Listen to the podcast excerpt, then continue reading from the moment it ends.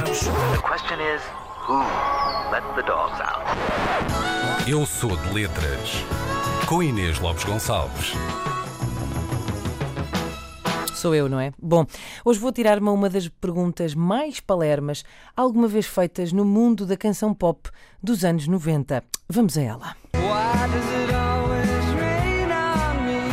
Ah, os Travis, essa banda tão.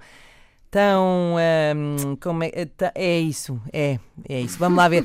Portanto, why does it always rain on me? Porquê é que chove sempre em cima de mim? Ah, vamos lá ver.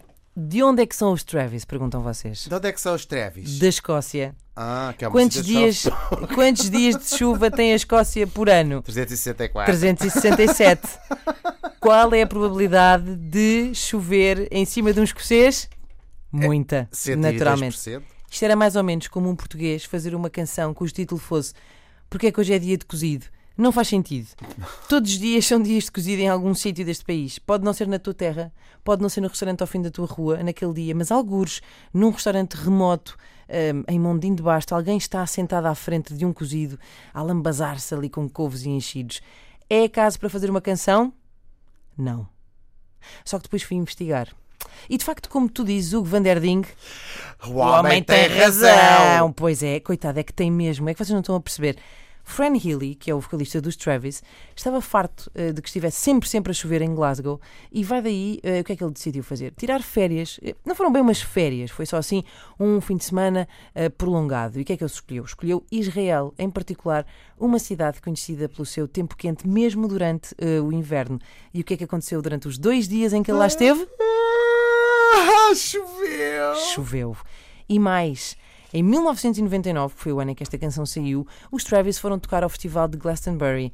E depois de um mega dia de sol, durante todo o dia, os Travis sobem ao palco e começou a chover. Quando? Exatamente, Exatamente. quando ele cantava Why Does It Always Rain on Me? É verdade. É, portanto, uma pessoa a quem os Creedence Clearwater Revival escusam de perguntar.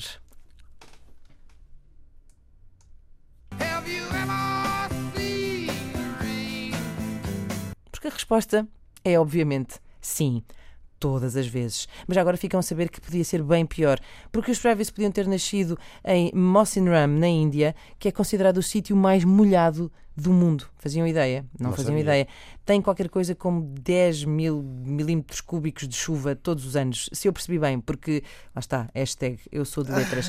o que faz da Escócia ao pé disto parecer o deserto da Namíbia. Portanto, os Travis continuam a querer saber.